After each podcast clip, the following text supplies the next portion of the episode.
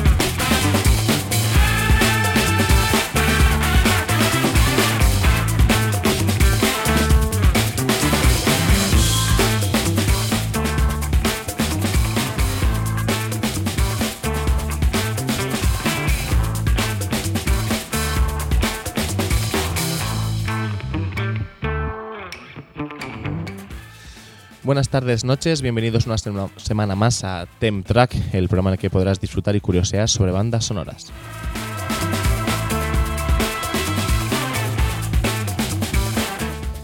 Y ya estamos en el programa número 25 de esta segunda temporada que te ofrecemos como siempre desde la azotea del Círculo Bellas Artes de Madrid, desde donde emite Radio Círculo 24 horas al día, 7 días a la semana.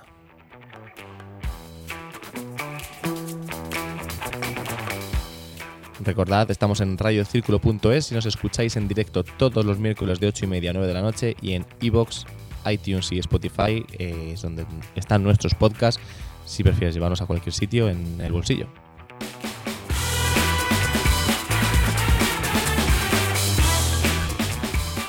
Pero como somos millennials, estamos en redes, estamos en Instagram, en arroba temtrack y en Twitter en arroba temtrack radio. Y en cualquiera de estas dos plataformas pues podéis enviarnos sugerencias, comentarios, correcciones si fuese el caso, curiosidades, lo que os apetezca.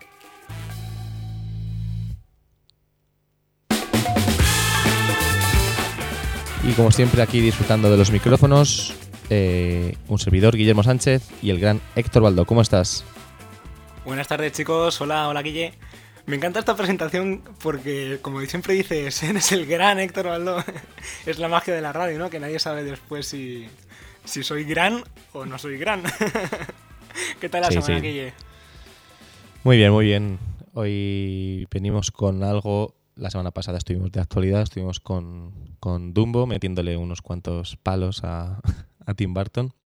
Aquí no se libra nadie. Y esta semana no estamos tan de actualidad, pero es un tema que no hemos tocado y que yo diría que técnicamente entra dentro del mundo de las bandas sonoras porque es porque en el cine va dentro de la pista de audio, así que si va en la pista de audio, pues nos, nos concierne. Y no, y no habíamos hablado nunca de esto en ya casi dos temporadas. Así que vamos a hablar del diseño de sonido. Diseño de sonido y estoy de acuerdo porque es un tema un poco complejo, ¿no? Porque hablar de, ¿no? de efectos de sonido en, en radio, pues que va a tener su complejidad. No sé yo qué tal nos va a salir el programa de hoy, Guille, pero bueno, vamos a intentarlo. Y como comentas, que eh, forma parte del día a día, es un elemento súper, súper, súper importante y trascendente dentro de, de lo que es el...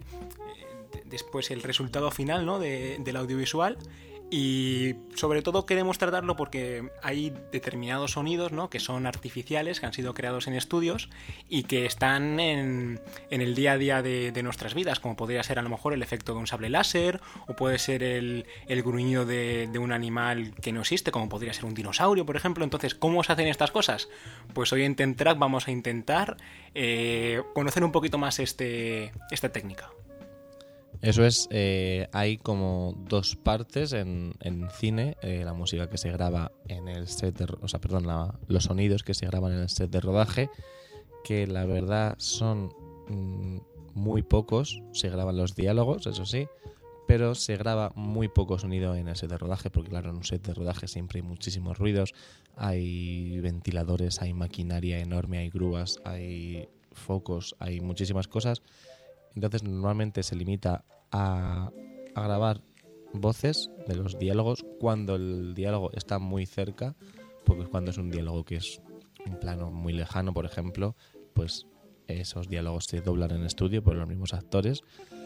Eh, pero eh, lo que es el sonido como tal se suele hacer casi todo en, en estudio porque se puede controlar se puede controlar mucho más eh, la calidad es mayor y se puede luego sincronizar con lo que con lo que haya en pantalla es decir el, esto de lo que estoy hablando se llama el foley y es grabar sonidos en un estudio para aplicarlos a la pantalla Sí, a ver, el Foley, mm, traduciéndolo al castellano, ¿no? Sería justo lo que comentas, ¿no? De efecto de sala, que como bien dices, consiste en eh, ese sonido que yo estoy viendo en pantalla, que puede ser, por ejemplo, el galope de un caballo. Pues claro, yo estoy grabando como mi actor está montando a caballo, pero después visualmente, ¿no? En la- en la- auditivamente, cuando yo voy a la sala de cine, ¿no? Y tengo este pedazo de sonido de 5.1 y estoy viendo cómo viene desde detrás hacia adelante, todos estos movimientos y estos giros son grabados artificialmente y además no son grabados con un micro que me llevo el micro a un establo y grabo a un caballo trotar. No, no, es que son a lo mejor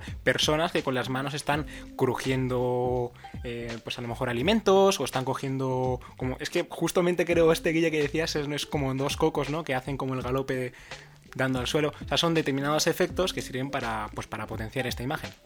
Sí, es lo, típico de los cocos que se parodia, por ejemplo, en, en una película de Monty Python. Pues es en, un estudio de grabación, un estudio co- completamente profesional, con micrófonos, con todo. Pues hay unos señores que se dedican a imitar sonidos.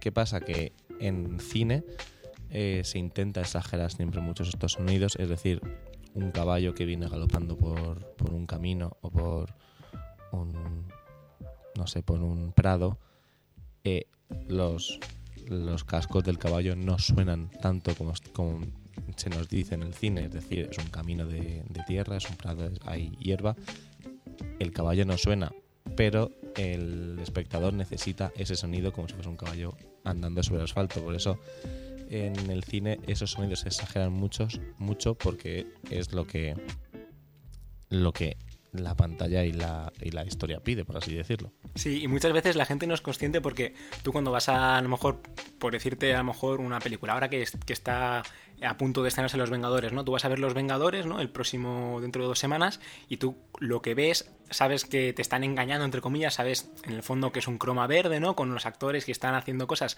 que, bueno, que por ordenador te están como... eh, digamos, mintiendo, pero no te esperas que te estén mintiendo con el sonido. Y en realidad es desde el minuto uno, porque en los efectos de sonido, incluso an- antes de la producción o en preproducción, ya se están hablando mucho de los efectos de sonido y los equipos se paran y van a decir. ¿Cómo quiero que suene mi, mi escena? Porque claro, por ejemplo, una persona caminando no es lo mismo que sea una persona caminando que sea alegre, que sea el caminar de una persona triste porque acaba de suceder algo en pantalla. O sea, son eh, cositas muy pequeñas que aparentemente sin importancia, pero que están muy, muy, muy, muy, muy, muy, muy eh, previstas, ¿no? Por así decirlo, y que cobran una importancia después vital en, en la película. Eso es, por ejemplo, que pones el ejemplo de el caminar, pues eh, en los estudios Foley tienen, por ejemplo, eh, un- una zona con suelos de distintos tipos, eh, con como con azulejos más duros, con una con arena, como donde juegan Sí, los niños. Yo he llegado a ver tablas con- incluso también. con ¿no? tablas para andar sobre madera, con sal para imitar el sonido de la nieve cuando andan. Y entonces lo que hacen es ponerse en ese cuadradito de ese material a dar pasos mientras miran la pantalla y sincronizan la grabación con los pasos del, del actor.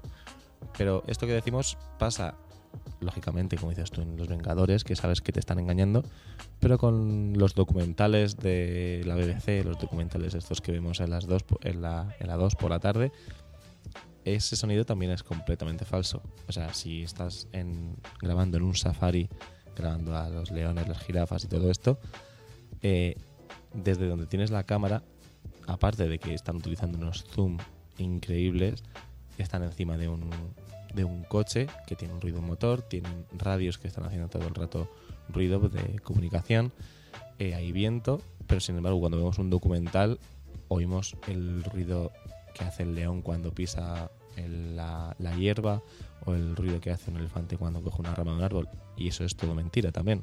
O sea, donde más trabajo hay es en... Quizá en animación En- también, ¿no? En dibujos animados. bueno, sí, en animación lógicamente porque la escena no suena y hay que hacerlo desde un principio y que inventarse todo. Claro, hay que tener en cuenta que el- digamos el diseño de sonido no ha evolucionado tanto hasta el punto de que hoy en día hay determinadas composiciones y determinados compositores que integran estos efectos de sonido dentro de su propia música. ¿No? Después vamos a escuchar a lo mejor el caso de pues esta nueva escuela ¿no? de Yankee Excel, eh, Benjamin Wolfis, estos compositores que son digamos más electrónicos, que son en su día a día utilizan estos diseños de sonido, pero antes de llegar a ellos sí que me gustaría tratar ¿no? por separado como cuatro grandes efectos o cuatro efectos muy carismáticos del cine que serían el sable láser, ¿no? como, como se hizo la guerra de las galaxias, en qué consiste, el famoso grito de Tarzán, que ya veréis que ha traído cola. Después, como no, los rugidos de los dinosaurios, porque es un animal que no existe, como se hizo. Y un efecto que se llama Shepardton, que os recomiendo que sigáis escuchando el programa porque mm, os va a parecer cuanto menos curioso. Eso es. Eh, claro, estos son efectos que salieron de cero y que creo que todo el mundo en el planeta Tierra puede reconocer un, cómo suena un sable láser, cómo suena Tarzán y cómo suena un Tiranosaurio Rex, cuando nadie nunca ha oído uno, pero es una cosa que ya se ha metido en la memoria colectiva. Y claro, alguien con nombre y apellidos lo, inventó. Y bueno, vamos a oírlo y luego explicamos cómo, cómo, cómo se creó.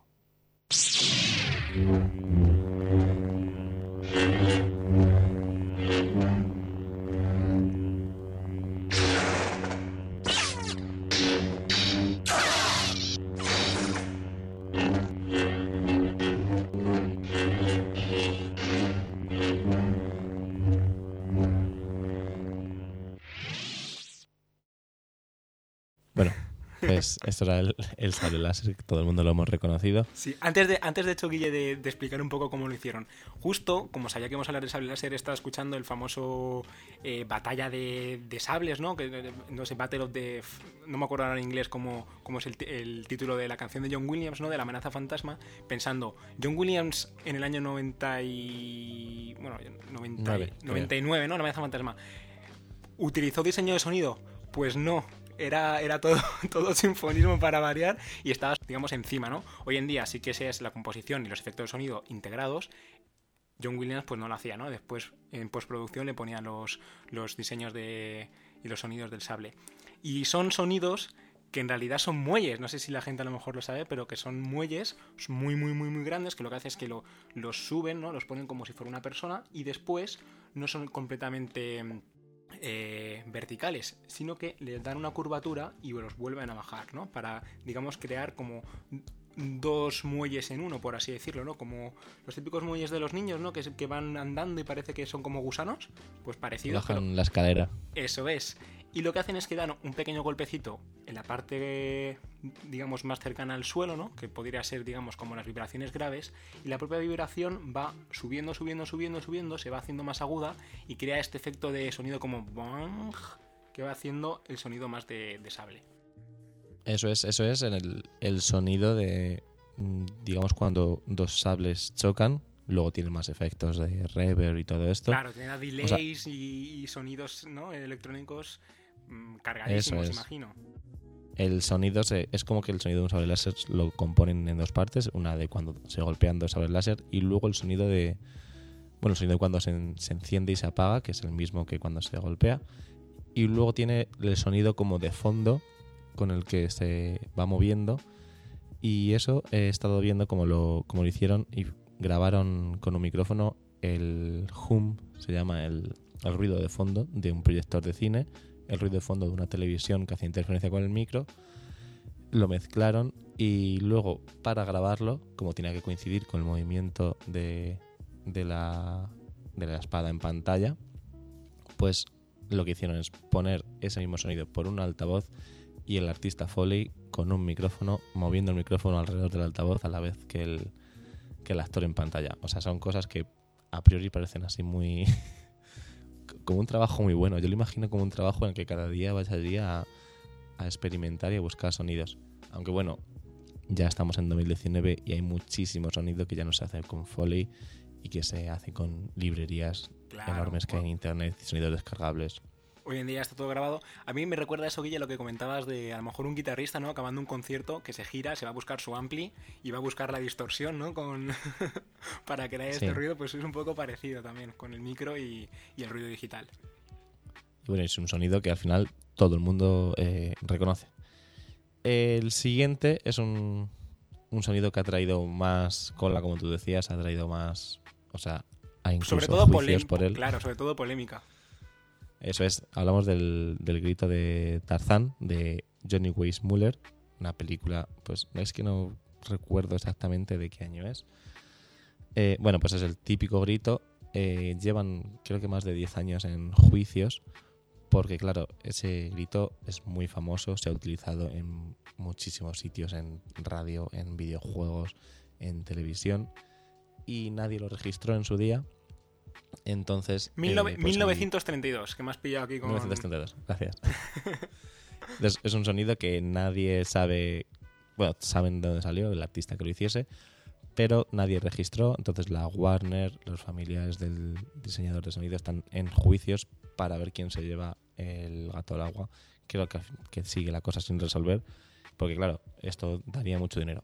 Vamos a escucharlo y luego explicamos cómo se, cómo se hizo.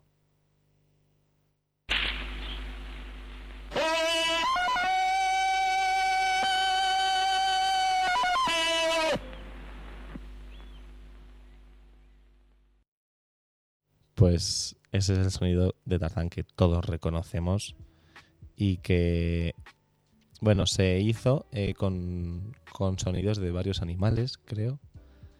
Eh, con el sonido de, eh, no, de un elefante. Un elefante. Es parecido, ¿no? Al que vamos a ver después del tiranosaurios, ¿no? Que también usa como el elefante. Digamos que el sonido de la trompa del elefante da mucho juego también en, en el audiovisual. Vale, lo, te- lo he encontrado. No era un elefante, perdón, era una hiena. O sea, el sonido, en teoría, era el aullido de una hiena, una nota musical ralentizada eh, y cantada por la soprano Lauren Bridge, y luego el raspado de una nota en un violín. Eh, nadie sabe cómo se hizo realmente, no, no sé. Pero bueno, es un sonido que todo el mundo ha conseguido reconocer a través de los años y que ha sido muy, muy utilizado. Y que si de- dentro de unos años vuelve Tarzán ¿no? a la gran pantalla, pues ya sabéis que este sonido lo vamos a volver a escuchar porque ya es como súper carismático, ¿no? Del personaje. Claro, además es un sonido que da mucho lugar a la comedia y en, y en muchas películas pues de comedia se pone ese sonido o alguien imita ese sonido cuando salta por un balcón, cosas así. Claro, y ahora mismo en videojuegos, ¿no? También para recrear a lo mejor, pues, a lo mejor un- una imitación de la jungla, cosas así, pues, pues es, digamos, como el sonido, ¿no? Ya más salvaje de- del cine. Junto al sonido del sable láser y al grito de- famoso de Tarzán, también está, como comentábamos, el gruñido, ¿no? Los pasos a todo lo que tiene relación con, con los dinosaurios. Porque en el año 93, ¿no? Cuando se hace Parque Jurásico, se ven la problemática de eh, claro, ¿qué, ¿qué rugido le vamos a poner al dinosaurio? Tiene que ser creíble, pero es una cosa que yo no puedo ir y grabar, porque mm, es una cosa que no existe. Entonces, ¿cómo lo hicieron? Si quieres, Guille, ponemos primero el, el audio, lo escuchamos y comentamos un poquito.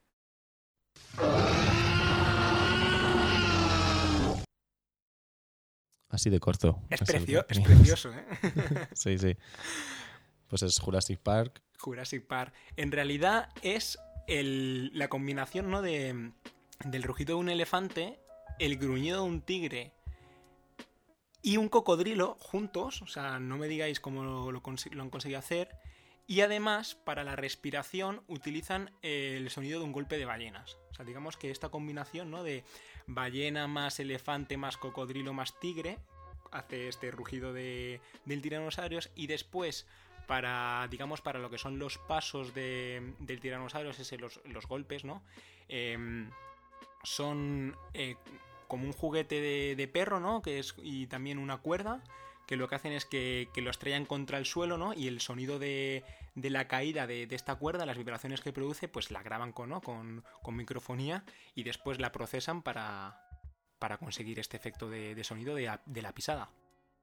Eso es, y os recomendamos que busquéis en internet vídeos de, de Foley porque son muy, muy interesantes porque son cosas que nadie se espera que, como que sorprende mucho que ese tipo de trabajo exista y, por ejemplo, eh, llama la atención cuando hay una escena en la que hay eh, vísceras y cosas así y ves al señor que está grabando en el estudio con un plato de espagueti y lo está manoseando, Manoseando. Para, para imitar ese sonido. Y son todo cosas así, es un trabajo yo creo que muy creativo por, por mm, intentar averiguar qué sonido podría parecerse a, a otro sonido. Y seguro que tenemos algún oyente que se está echando las manos a la cabeza en plan de cómo estos tíos nos están recomendando ver o escuchar estos, estos sonidos, pero es que en la actualidad está muy de moda, ¿no? Y hay como una tendencia que es el ASMR, ¿no? Que es esto de susurrar en los micros, de, de- de crear sensaciones, de crear percepciones. O sea que no es tan raro que, que la gente se ponga un vídeo, ¿no? De, de artistas de Foley y, y escuchando galopes, escuchando gritos y escuchando cosas. O sea, hay gente de todo y bueno, pues hoy este programa va dedicado para ellos también. Y bueno, vamos ahora por el, el tono Separ, que es muy, muy curioso. Eh, bueno, como está construido, es, eh, son escalas ascendentes, pero que cuando una empieza, baja el volumen y empieza otra por abajo con un volumen también muy bajo y están perfectamente los volúmenes controlados para que dé una sensación de que la música, o sea, perdón, la- el sonido siempre está ascendiendo, cuando en realidad no es así. Es como si fuesen, eh, como si fuese una espiral en la que se van sucediendo. A mí me recuerda un poco, si por explicarlo con un ejemplo gráfico, a las a los tubos estos con espirales que hay en la puerta de las Es como, barberías. como un sacacorchos también, ¿no? Digamos que siempre está subiendo. Sí. Es como un sinfín que cuando uno empieza, otro empieza por abajo y se superpone. Entonces ves que solo hay una línea, pero que en realidad o sea, hay varias subiendo. No sé cómo explicarlo muy bien. Vamos a escucharlo y yo creo que Entonces- es más fácil. Es un sonido que es solo se puede hacer electrónicamente. Se puede, hay vídeos por ahí con gente haciéndolo con piano, pero es muy difícil controlar el volumen porque tienes que mantenerlo constante. Vamos a, escucharlo y vamos luego a comentarlo.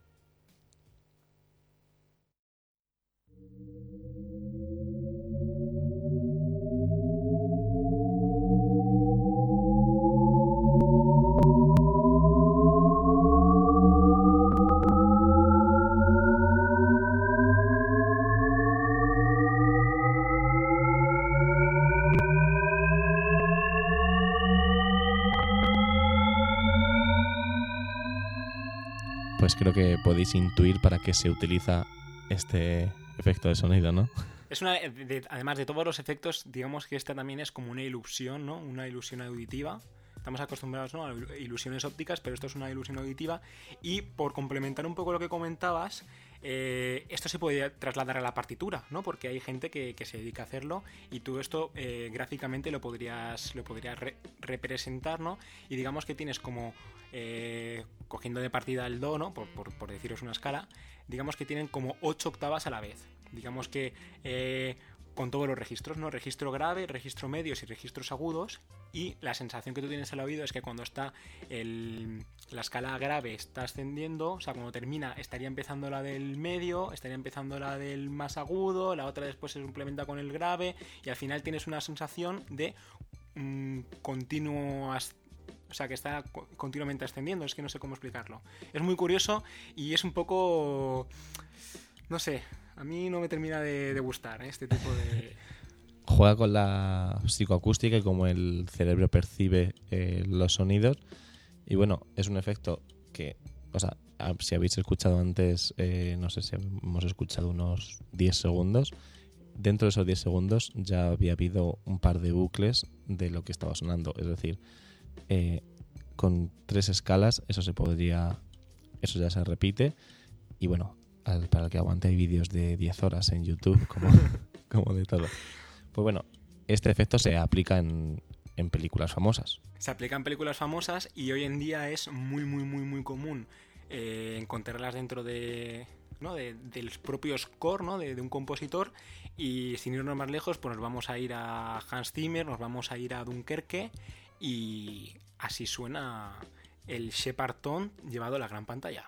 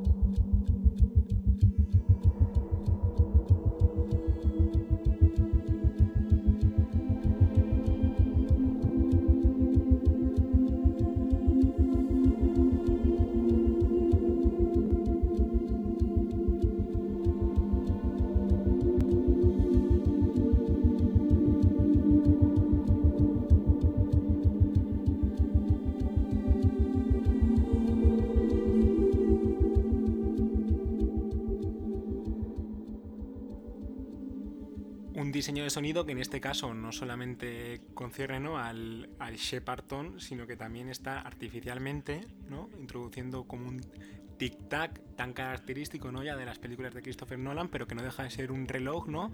dando continuamente como el tempo, ¿no? es, o sea, es gráficamente no es, es que es imposible ¿no? Eh, expresarlo mejor y ese continuo efecto de sonido que claramente no es, no es un instrumento, sino que es un efecto eh, superpuesto por encima.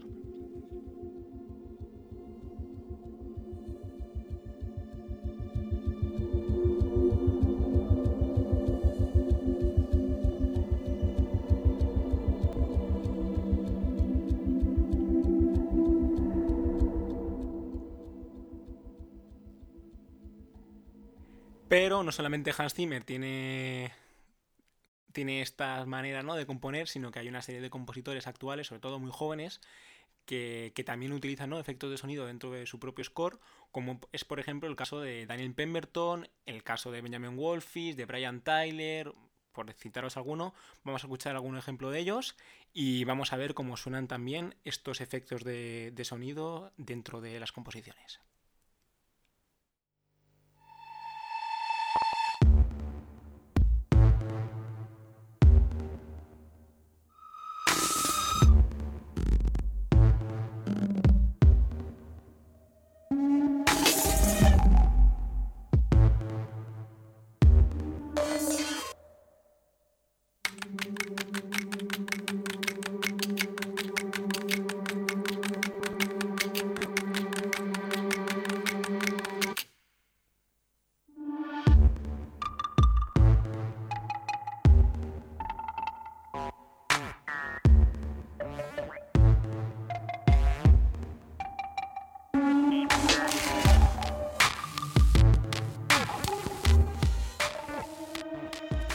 Aquí volvemos a la que comentábamos antes de que el Foley eh, se hace cada vez menos. ¿Por qué? Porque existe el, sampling, se pueden tomar muestras de, algo y luego subirlas a internet, descargarlos. Hay librerías enormes de cualquier sonido que busquemos. Entonces, por ejemplo, esto pues es lo, los golpes que están sonando los distintos objetos pues seguramente sean de librerías y no, no estén tocados en directo en un, en un, estudio. Y es una práctica cada vez más, más usual. No son sonidos reales, mmm, pensándonos un poco en, en, los predecesores, yo creo que Liget y Stockhausen estarían muy orgullosos de aquí de, de Pemberton porque es música súper contemporánea, o sea, esto lo escuchas y, o sea, hay que tener ganas de sentarse a escucharlo, las cosas como son, ¿no? Pero bueno, hoy, es, hoy en día es la vanguardia lo que hay y no solamente Pemberton o Zimmer, sino que Benjamin Wolfins, que es de esta escuela de, del alemán, pues en la película de eh, Blade Runner 2049 también hace efecto de también hace uso de estos efectos.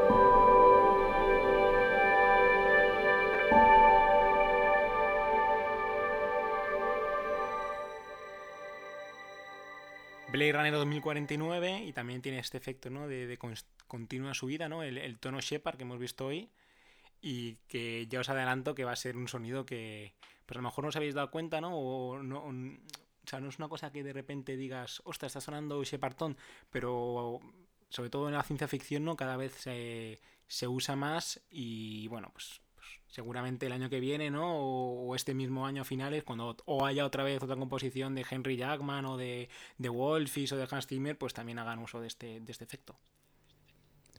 Eso es, y ahora para, para terminar nos vamos a ir con una composición, o sea, hemos dicho antes que en animación todo lo que suena es diseño de sonido, porque nada existe antes, así que vamos con una película que llamó muchísima atención, se llevó el Oscar a mejor, a mejor sonido, de hecho, eh, fue Wally, en la que todo se, se, todo se hizo en, en, el estudio, y bueno, con esto ya nos vamos a despedir para hasta la semana que viene. Eh, volveremos con algo de actualidad otra vez, igual que la semana pasada. Nos, nos gusta estar en el, Sí. en el Los borde. caminantes blancos llegan ya, ¿no, Guilla, al estudio también? Así que la próxima semana os esperamos con, Juego de Tronos. con Juego de Tronos y os dejamos con Sí, Wally. me ¿no? gustaría hacer un apunte porque yo creo que este es un programa que puede tener una preciosa segunda parte, ¿no? Que complemente y es que antiguamente, ¿no? Eh, digamos en la animación clásica, ¿no? En- en- digamos en Disney hay una técnica que se llama Mickey Mousing que creo recordar que ya mencionamos la semana pasada que consiste en crear estos efectos de sonido pero a través de los instrumentos de la orquesta. Entonces, antiguamente cuando no existía a lo mejor estos recursos o la electrónica musical no estaba tan desarrollada, se, em, se veían obligados ¿no? un poco a, a crear estos efectos dentro de la propia orquesta y con sonidos de, de los propios instrumentos convencionales. Entonces, próximamente hablaremos de un tema no similar, pero cómo se hacen estos efectos con los propios instrumentos. Así que ahí lo dejamos. La semana que viene, tranquilos, que volvemos con, con música ya de, digamos, más normal, ¿no? Más escuchable. Vamos a ver qué nos depara el primer capítulo de Juego de Tronos y nos vemos la semana que viene. Adiós.